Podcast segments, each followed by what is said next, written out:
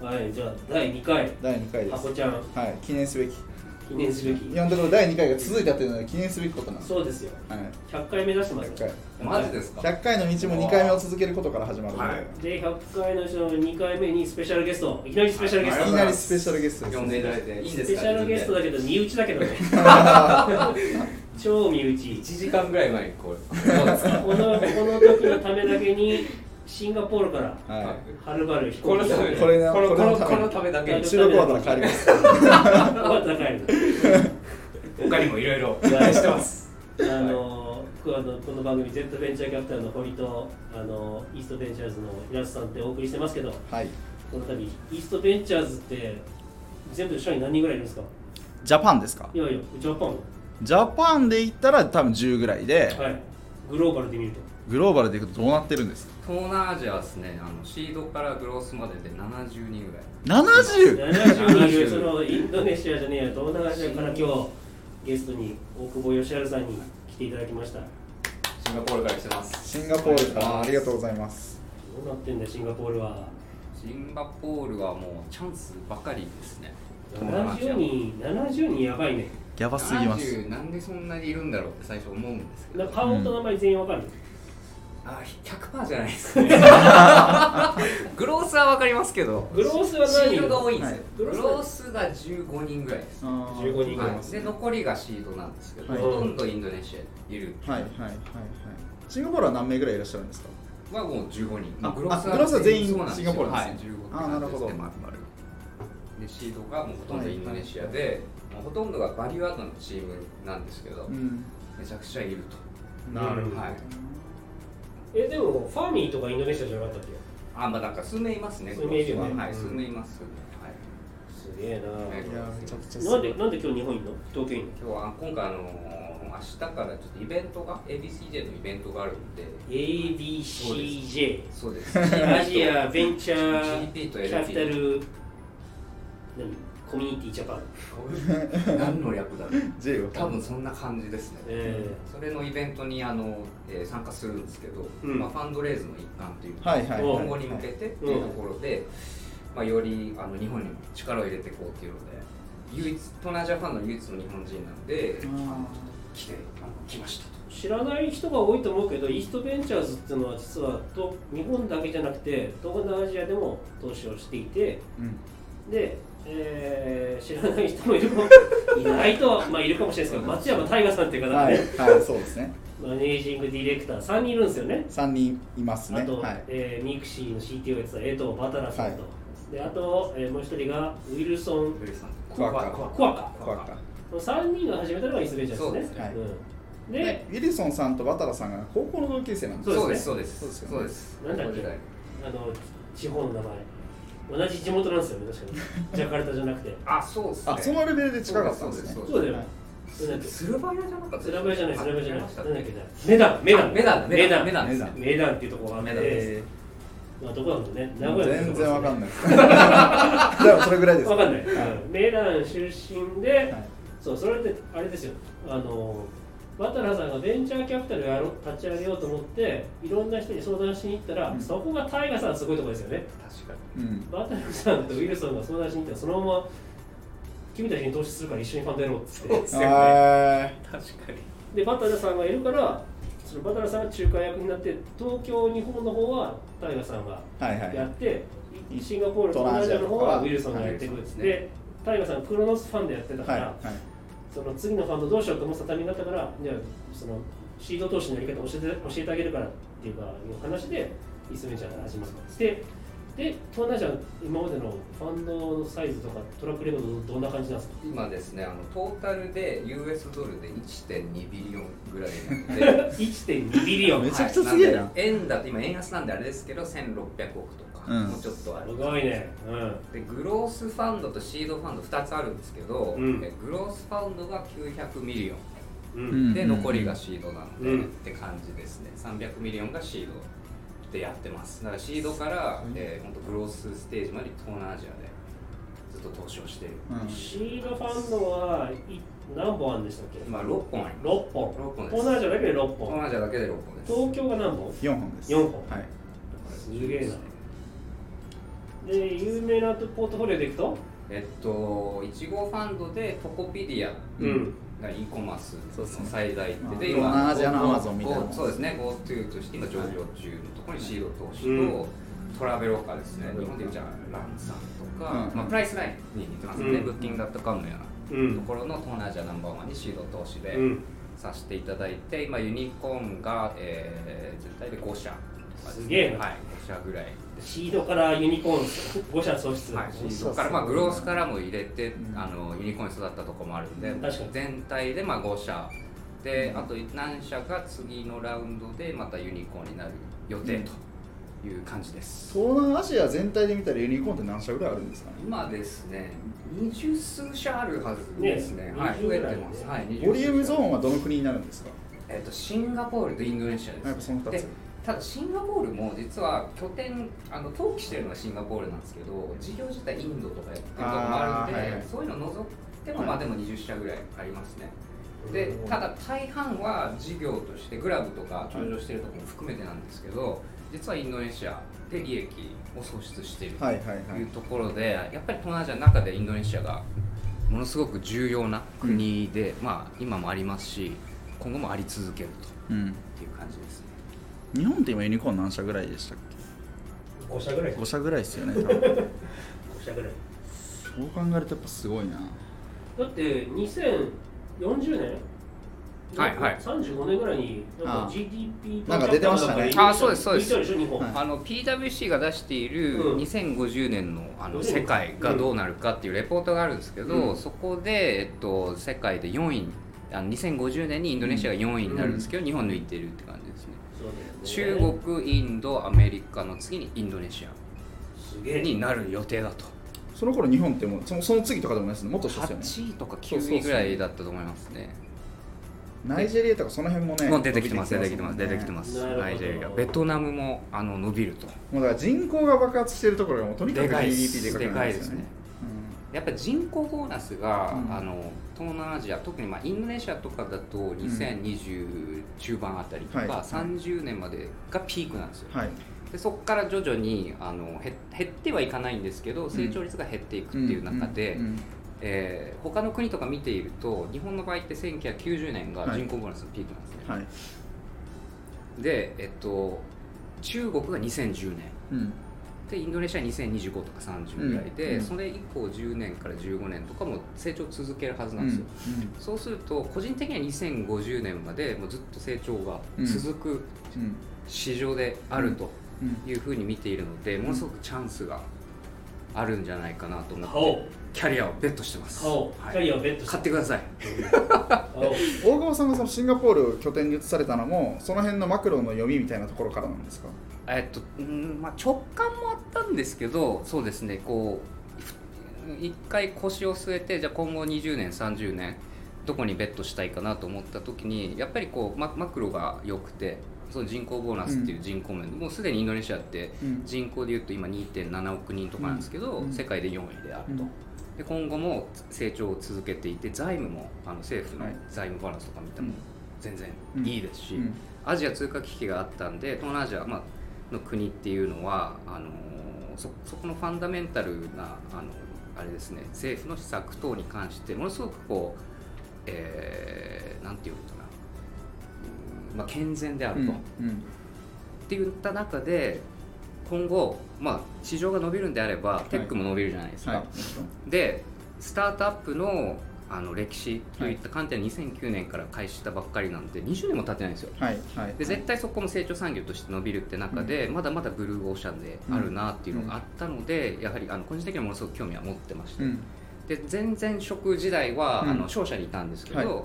そこで事業開発と投資をさせてもらって、でそその時は実は東南アジアで事業開発させてもらったので、うんはい会社何社か立ち上げたんですよ、はいはいはい。で投資もさせていただいてっていうので、もう熱狂というかですねもうあのこうみみんながハングリー精神を持っていて、各領域がどんどん成長しているっていう世界観だった。あもう東南アジア全体がもう全パッションがあるァッションがあると、はいこれが多分こうなんか日本の、まあ、今もそうですけど、はいよりこう強かった例えば日本で言えば1970年代とか、はいはいはい。あ中国で言えば2000年2010年代のこう、はいこうもう全てが成長してて、はいもうインフレも高いんですけど、もう給料が毎年増えるんで、うんうん。どんどんこうじゃあ車を買いますとか、うんうん。家買いますっていうもうそのフェーズにうんある中にテックが来ていてこれはもうちょっと面白いなそれ面という白いです感じですね。ああなるほどぜひ来てください。行きたくなっちゃうけど。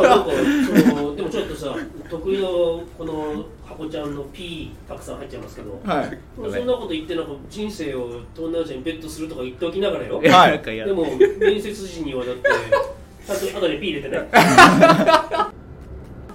ど こあそうですね。はいそうです。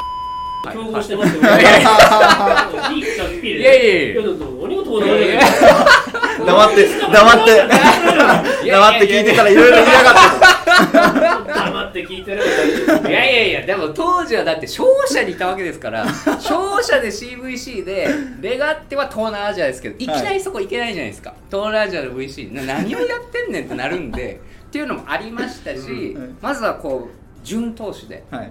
こうあの成長したいと、うん。経験を積みたいとっていうのがあって、あの堀さんとご縁があったんですけど、はいはまあ他の何社かもヘッドハンターさんからちょっとお話いただいて、あの面談だけはあのさせていただきました。でも気持ちは最初から東南アジアの方にあ、そうです。そうですあとあと堀さん、堀さんですね。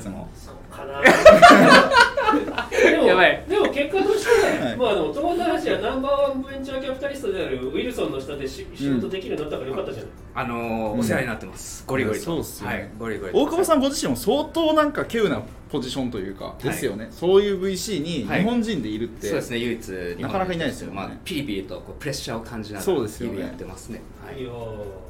やらせていただいてます。はもう投資のカリスマですからね。いや無理ですいやそうですよね。ウィルソンの話とかも聞けるならいろいろ聞いてみたいんですけど、でウィルソンどんな人なの？ウィルソンはですね、あのーソフトバンクの孫さんに似ているというかですね、えあのミニソンって個ミニソン。人的には呼んでるんですけど、まあ直感派ですね。うん。ものすごく。ただあのー直感派でモメンタムうん。の投資が大好きなうんうん。人なんですけど常に何なんですかね。うーんインスピレーションに従ってこう動いていくんですけど、全てがこうほほとんどうまくいくというか、うんこう見ていてなんかカリスマもあり性もあり、えーまあ一緒に働く上では難しさもいろいろあるんですけど、そのその辺も込みでミニソン感が。そうですね、うん。はい。そうですね。トコペディアの投資もその直感そうですね、はい、やっぱりお会いして何社かあった中で、はい。あのウィリアムが創業者ですけど、はい。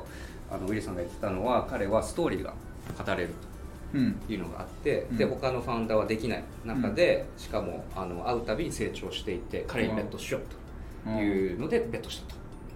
で特にそのウィリアムとかもですねあの成長性っていう観点だと最初英語できなかったんですよ、ものすごい地方から来てしかもあのテックをちょっと始めてみて、うん。まあ、田舎者みたいなものだったんですけど、英語全くできず、うん。で今もう英語ペラペラですからね。ああすごいやっぱりそれは資金調達する中で、えっと、スタートアップの、まあ、ベンチャーキャピタルの東南アジアの歴史っていうのはまだまだ浅いんですけどその中でやはり欧米系でしたり、まあ、日系からのファンドレイズする必要性がある中で、うん。やっぱりファウンダーとして英語もできなければいけないっていうので特訓をしてもう今ペラペラになっているっていうのがありますね。なんかでもその今はウィリアムさんがすごいって話だったんですけどウィルソンさん自体も風の噂でなんかすごい成長なされたみたいな話を聞いていて、はいはいはい。その金子さん曰くですよ、はいはい。金子さんから聞いた話ですけど、そのウィルソンさん自体もともと起業家だったんですよね。そうですねそうです。で正直ちょっと鳴かず飛ばずというか、はいはいはい。だったところをバタラさんが、そうですね。そっちはいはい。やめて、俺と一緒に投資家でやろうよみたいな聞いたんですけど、それ合ってます？それはそうですね。本人に聞いたら多分あのいやうまくいってた。っ て言うかもしれないんですけど、はい。まあ、多分そうですね。そのじゃあユニコーンになる可能性があったとか、はい。えー、とバリエーションでそそこまで行っていたかっていうと多分そうではなかったんじゃないかなとは思いますね、はい。でその中でベンチャー投資の話があって、うん。でもう死ぬほど仕事してたっていうふうには聞きますね、あべえっ、と初あ立ち上げ初期。た初期ですね。なるほど。もう常に飛んでいて常に人に会っていて、はいはいもう常にゴリゴリやってたと。あそれちょっとマジでパッションがなんか段違いにありそう段違いですねに話聞いてるもうやってだけでもちょっと。たっていうのは、あのい言ってましたね。あのなんだろう、まあ、時代背景も違うと思うんですけどまず CWC があれ2009年だっけ？そうですね2009年ですね。にイーストベンチャーズのその東南アジア始まったんだけどその時多分その他の国っていうか地域シンガポールとかインドネシアにそもそもシードベンチャーキャピタルいいなかったと思う、いないですいないです、うん。唯一。唯一です。だったと思うんでうんすよね、うんっていうのとまあなんかそれでだと基本的な投資戦略としてはシリコンバレー帰りのインドネシア人、うん。英語を喋れる。しかもグローバルスタンダードを学んだインドネシア人に対してシード投資どんどんしていくんですよ、うん。だからあのウィリアムあウィリアムは別ですよね。でもそのただそうです。トコペディアのフェイリはいーとかそうですよね、そうですそうです。まさにあの、えっとまあ、ベトナムだとボートピープルちょっと近いですけど、えーいわゆるこう IB リーグなどうん。のアメリカの、まあ、トップティアの大学にいてそこで、まあ、エンジニアコンピューターエンジニアリングを学んで帰ってきて起業家起業して、うん。特に華僑ですね当時は、うん。に投資を結構してました。まあなんかいいコミュニティやっぱ華僑もそうだし、あとそのアメリカの留学コミュニティ、うん。のリターニーで、うん。こう華僑リターニーのなんかこうあと財閥の子供とかで、うん。そこそこ裕福な人たちみたいなのが大体企業に最初うん。入っていくんですけど、うん。そこら辺をこう総なめしてたっていうのがありますね、ウィルソンね。なんか優秀な人たちが集まってるコミュニティにも全張りするみたいなのは結構うん、普通にありますよね。それイーストに限らずうん、戦略として。だからやっぱりその2009年から多分2013年4年ぐらいまでそのシードで圧倒的なシェアというかあの競争優勢築いたのは競合がいなかった。うんそこはすごい大きかった。とでかいと思いますだからセコイアとかもいなかった。いないですね、ねいないですね。アクセルとか。いないですね、うん。まあ、アクセルさんもだって最近ですね、チーム作り始めたのうん。当時本当全くのブルーオーシャンでうん。ファンドレイズができていてベンチャーキャピタルとしてできていたのがまさにタイミングが完璧でしね。タイミングと場所もインドネシアっていうところで、うん。で領域もややはりあのタイムマシンっていうところで,、うん。でね。インターネットが来たらまずはコマースだと。うん。だからコマースでコマース周りでペイメンツ、うん。でかつロジスティックスが必要っていうのはそこのうん。トップに張っていくとうん。いうのが刺さったっていうのはあったと思いますね。なるほどそのタイムマシンのところらへんもなんかマジでミニソン感が出てきましたね。そこ多分あのタイガーさんあタイガーねはいはいはい。もう多分いろいろこうあのあとバタラさんあタイガーさんもはい。ディスカッションした上で、はい。あの見てったと思うんですけど、はいはい。当時だってインターネット浸透率が多分10%とかで、はいはいはい。でも人口も GDP も今後成長するし、うん。インターネット浸浸浸透率も高くなっていくとなると、うん。もう欧米と日本で起きたことがうん。同じような順序で起きるんじゃないかっていう仮説のもと投資始めたんですね。そうですよね。まあでも全体的にすごいバランスの取れてるっていうかあのバランスの取れてるっていうか何でもできるタイプの人ですね。ウィルソン。うん。はい。ちゃんとその、まあ、もちろん交渉得意なんだけどなんだろう。何かこうひ人をおもてなしするとかはいイベントの企画するとか、はい。そのプレスリリースの文面考えるとか、はい。そういうのもなんかもう超得意、はいはい。うん。めちゃくちゃこだわりありますこだわり。へー。めちゃくちゃこだわり。だから、へだからさっきあの、まあ、私はあのソフトバンクグループなんで、はい。ミニソンさんみたいなことは絶対言いませんけど こんな失礼なこと絶対言いませんけど あとで P でお願いします。いやいやもう100回ぐらいですからね。あのなんかやっぱりメンバーが頑張ってこうなんかドラフトするじゃないですか、うん。提出するじゃないですか、うん。もうなんかで明日リリースですとか、うん。明日イベントですみたいな時にダメだよこんなんじゃあもう本当そんな感じですもう誰だよでもだもう分かってないとこうやってやるんだよみたいな感じで、はい。もう1日とかでこういうふうにやれって指示出すんですけどいやもうもうみんな帰っちゃいましたみたいなタイミングでどうするんですかって、いやもう全然まだ間に合うでしょ、なみたいな感じで、みんなあがもう徹夜して、うわーってやって、本当そんな感じです。あマジですかそんな感じです、まあ、ただ、要するに、まあ、あのそれはね、チャーキャピタルでも起こり得るの 目、目の前にいる高橋さんもしょっちゅう僕に怒られてるんですけど、ちゃんと事前に相談するとか、ただね、その相談の持ってき方とかも、うん。これはね、あの僕もそうだし、ウィルさんもそうなんですけど、うん。なんかこう、1週間前とか渡されても、こっちもなんかこう気分が乗ってないから、うん。本番モード入ってないから、うん。はいはい、いいんじゃない？とかって言うんですよ。でも前日にその本番モードで見ると、なんじゃこりゃー！そうそう こんなの出せるわけないと。OK もらってると思うわけですよはいチームとしては。24時間はい。以内に、え？もう全開みたいなのがもう全然ありますね。あとイベントの例えば5分前までにえ？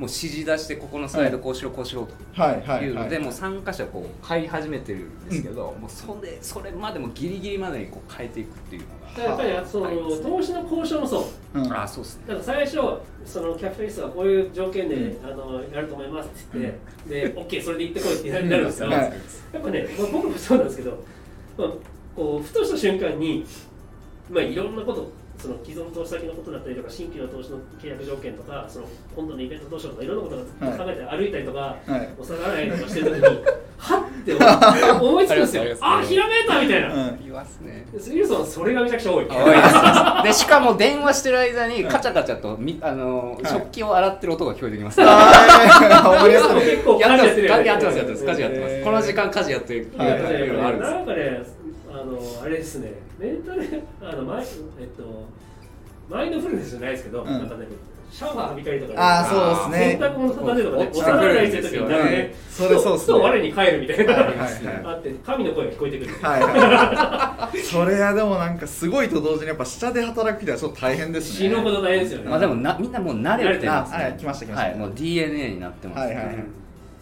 なるほどね。ラストミニッツでベストクオリティを求めにそうです、はい。そうです。一回あの年末毎年一回東南アジアのチームで、はいはい。まああのこうチームでですねあの合宿みたいなのあるんですけど、うん。そこでもうウィルソンは何でも聞け何でも聞けっていうのがあってでよくいっぱいでたくさん出てきたのがこうラ最後ラストミニットでこうかこう物事が変わるこの文化どうにかできないですかって言って、はいもうなんか司会者もこれ言っていいんかなみたいなですね。聞いたんですけど、うん。無理。これ DNA だから。みんなシーンみたいな、まあ、ですよねっていう、そんな中途半端な結果とかパフォーマンスで終わるのと最高の結果どえどっちがいいのってあ話でそうそうそうそう。でラストミニッツ変わった方がいいじゃないっていうのはそうそうそう。それは僕もウイルスも同じ考えですねそれはそうです。それはそうです。だもうみんなもう慣れてます、うんここははい。慣れてすごいな。これでかもういつ何が来てもおかしくないとなるほど。深夜でも土日でもですねはい。うん新卒とか中途で、まあ、どんどん新しいメンバー入って入ってきますねはい。それその DNA どう移植するんですか？いやあのーそういったプロジェクトに嫌でもつあの いぶち込まれるぶち込まれるんで、はいはい。あこういうもの何なのかと回かやってるうちに慣れてくこる。こういうもんだよっていう、はいはい。まあね1か月ぐらい一緒にいあの過ごしてると分かるよ。あこれこれ変わるなみたいな。多分ね朝礼懲戒だよね。そうですね、もう前回前回行ったこと覚えてないんだろうな。朝礼が終わった瞬間にはそうそうそうそうそう。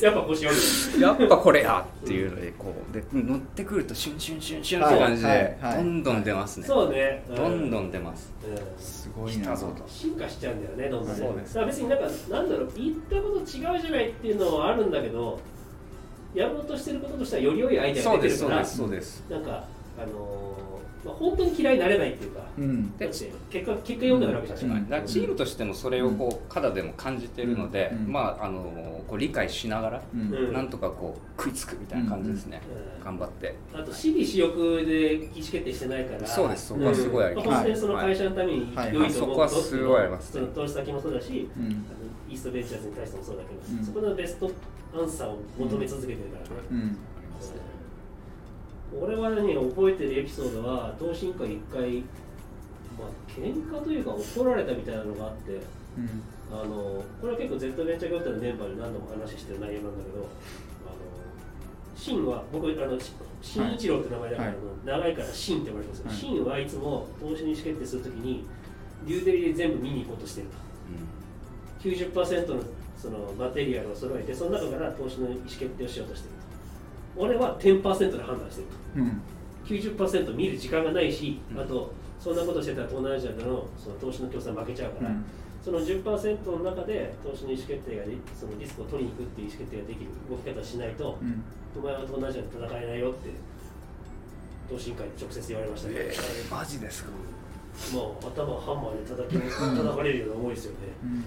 今までの自分の投資のスタイル全部否定されたみたいなのがあって、でもね、そこから結構、僕はあのあすみませんあの紹介が遅れましたっていう感じですけど、あ実は Z ベンチャーキャピタルイーストベンチャーズさんと東南アジアで一緒にファンド運営してるんですね、はい。グロスファンドやらせていただいてグロースファンドを、えー COGP っていう形で共同運営させてもらってるんですけど、その共同運営を2018年からやらせてもらってるんですけど、同心会だから私出てるんです、全部。うんでそこで、えー、怒られた経験っていうのは、注意受けた経験っていうのは、今での、うん、Z ベンチャーキャピタルの東京で、日本での投資には、判断にはすごい役立ってますね。うん。全部見に行こうとしないっていう。か、あーなるほど。もっと大事なポイントだけ見て、はい。そこで重要な意思決定するようにしてますよね。うんなるほど。うん。なんかその東南アジアの投資競争だと負けちゃうって話があったじゃないですか、うん。でもなんか日本と東南アジアはまた別じゃないですか、なんか10%うんなんかその、まあ、90%は取りすぎかもしれないですけどまあなんか10%はちょっと少なすぎるんじゃないかなと思ったりしたんですけどうんどうなんですかね50%ぐらいは集めようとしてるんですか今いや、でも結局、まあ、あの、なんだろう、うん、公開放送だから、うちのメンバーは取りに行こうとしちゃってますね。あうあなるほど、ん。うん、そこをじゃあ堀さんはそのウィルソンさんからいただいたアドバイスをもとに、うん。いやももっと大事なところだけ取りに行こうっていうふうってないうのと、まあ、一番の、まあ、情報取りに行ってもいいんですけど、一番大事な投資するしないの意思決定を早くすることなんですよ。うん。うん。だってそれが一番企業家にとって嬉しい話ですか。そうですね。い。いならいいし、ダメならダメって早く知りたいわけですよね。うん。うん。でそこをなるべく早くしなさいっていうのは、うん。あのそこが一番重要なんで、でもそれをあの見送るって判断で、まあうん。あのまあどっかでも話しましたけど、投資の仕事なんて99%お断りするのが仕事なわけじゃないですか。1%でしか投資できない。ってなった時に、99%見送りする中で、やっぱりこれ、もう少し調べたら分かるかなって迷うところがあると思うんですけど、それで1ヶ月、2ヶ月かかっちゃうのが良くない。なるほど、うん。もうダメならダメですパッと、うん。うん。で、うん。それをイーストベンチャーズさんするじゃないですか。うん、そうですねえ今のミーティングで金子さん本当にやるのとかタイガーさん本当にやるのとかウィルソンもそうだけどえ今やっちゃうのみたいな、はい。早すぎないって言って、はい。全然見てない調べてないじゃんって決めちゃうのがあると思うんですけど、うん。それを300億円の僕らのファンドができるようになったらそれはむちゃくちゃすごいです。競争優先できるじゃないですか、はい。い、やもちろんそこはハイリスクで、うん。あの LP のこと考えたらちゃんと見なくちゃいけないってところもあるのかもしれないですけど、でも、まあ、結論はあんまり投資のパフォーマンスあんまり10%見ると90%見るのは変わらないっていうのは、10年やってきて感じるところがあります。じゃあスピードが大事と、うん。うん。ビジョンファンドとかタイガーグローバルとか割とそっちですよ金出すしスピードも速いみたいな。早いですね、うん。ですよね、まあでもそれ大いに反省してるって。そう。言ってましたからねあんまりちょっと孫さんの話をすると。ちょっとよくない。結構ウィルソンその投資判断はいの速さっていう中で、まあ、もちろんシード投資で始まあのうん。ずっとやってるっていうところがあってその影響も強いと思うんですけど、やっぱり日々の生活の中で、はい。い、つも俺はバケツにうん人をカテゴライズしてるってよく言ってるんですけど、はい。もう会う人会う人プライベートでもこの人はこのバケツこの人はこのバケツっていうのがあって、はい。その軸も3つまでなんですけど、三つ。はい。もうアルゴリズムのように決まってるんです。それをもう会う人会う人やってるんでよく奥さんに、あなたジャジメンタルってもうその決めすぎ、うん。うん。でプライベートの人もやりすぎって言われてこれもうなんか自分の、うんもうやってしまうことであって仕事柄というか職業病というかね。職業病に違う、はい。けれどもそれが自分なんだっていうのをすごいはいところどころ言ってはいます。それちなみに3つのカテゴリーっていうのはどういうのなんですか？いや本当バケツ次第であるんですけどでもファウンダースタートアップ見るときははい。一つはそのよく見るのはパラドクシカルであるか、うん。つまりこう相反する要素を兼ね揃えてるかですね、うん。はい。ものすごくこう大大雑把な時もあれば、はい。まあ、大胆な時ですね。慎重な時もあるか。ら一つの要素だけじゃなくて、多重人格者をこう見るっていうのも一つありますし、うん。もう一つインテグリティやっぱうん。りすっごい大事にしてますね、うんうん自分が見られていない時にどういう行動を取るかっていうところですね。これどう評価するかっていうのは難しいと思うんですけど、うん。そこはやっぱもう合ってる中で分かると、うん。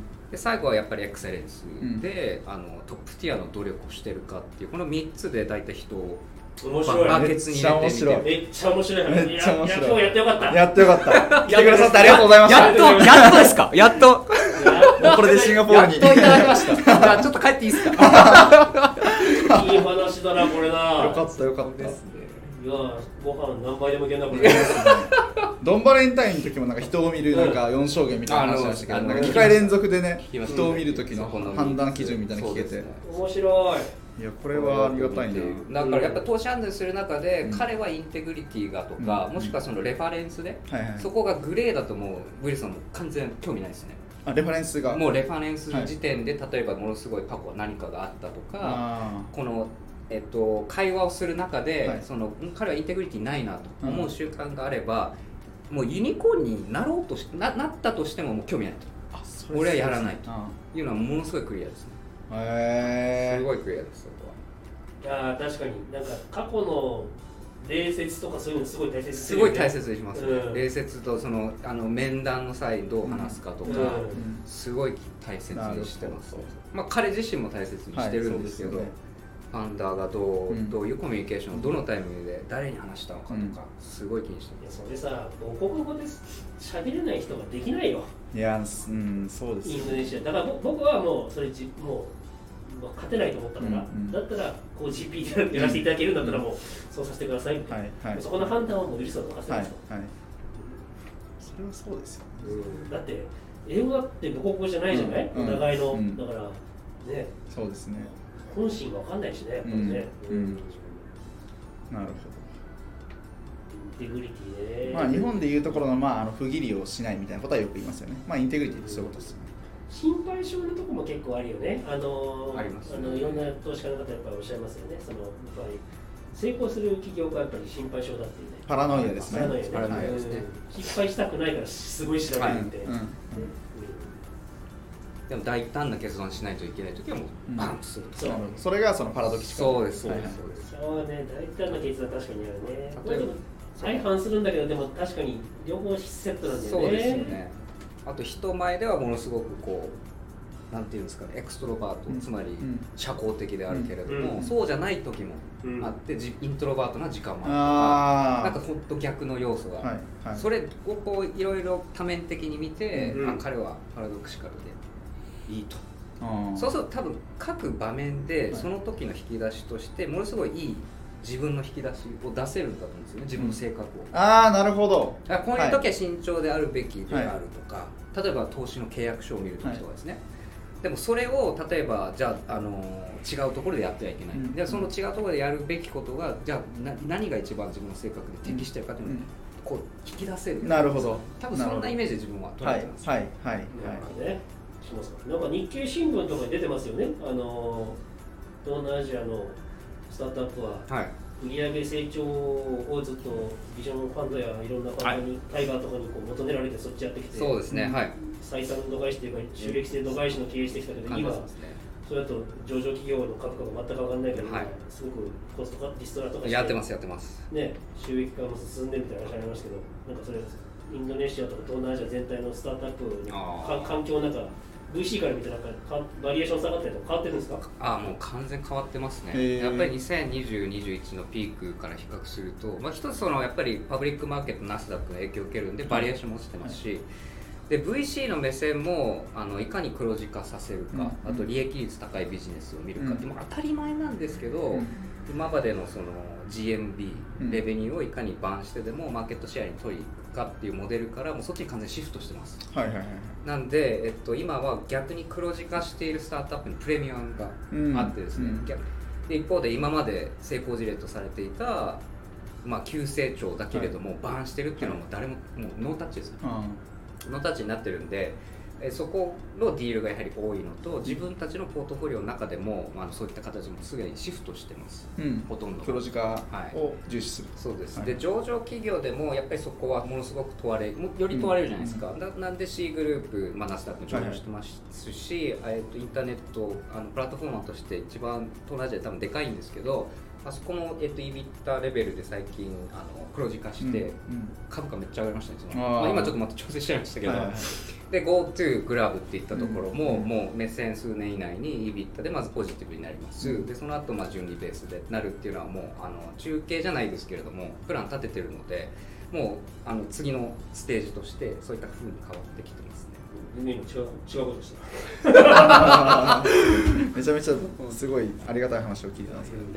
当たり前のところにこう当たり前に動いてるっていううんところなんですけど、まああのそうですね。堀さんどうですか？その Z ってまあオールステージで投資するじゃないですか、うん。レイターもやると思うんですけど結構黒字してる黒字化してる方が結構見ます？今。以前より。あんまみ、あその投資するステージによりますよね。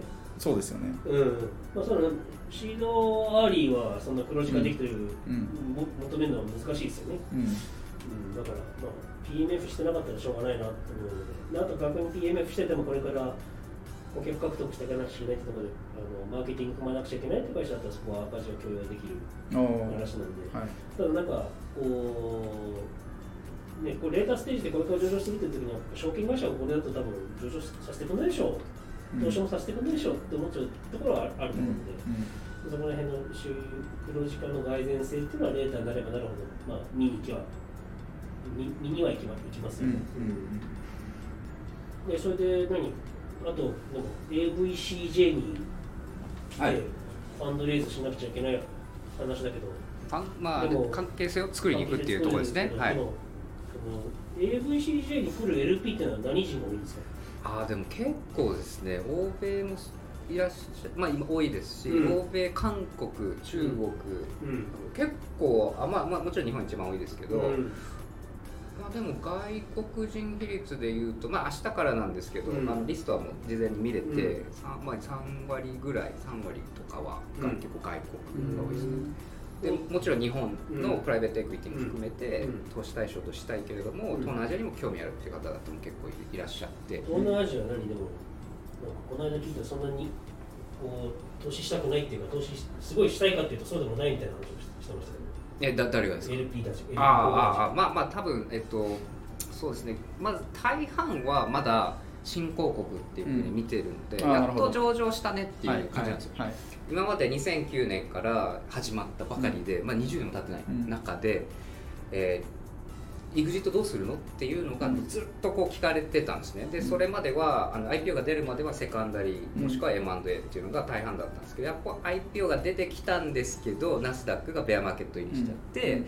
まあ、それにつれあのつつられて下がってるんですけど、まあ、やっと出てきたけどちょっとまだどうなんだろうねっていうのが多分大半の見方だとは思います。うん。ただ一方でやっと次のステージに来てグロスファンドも立ち上がってきましたしプラットフォーマーが IP をして黒字化するようなとこも出てきたので今後じゃあ次例えば中国の次として、まあ、インドとかよく見られますけど東南アジア面白いんじゃないかと思ってくださってる、あの LP の方々もいらっしゃってそういった方々と結構あのご連絡いただいたりもしますし、こちらからあのご連絡してあじゃあちょっとあのキャッチアップしませんか、っていう話にもちょっとずつ増えてます。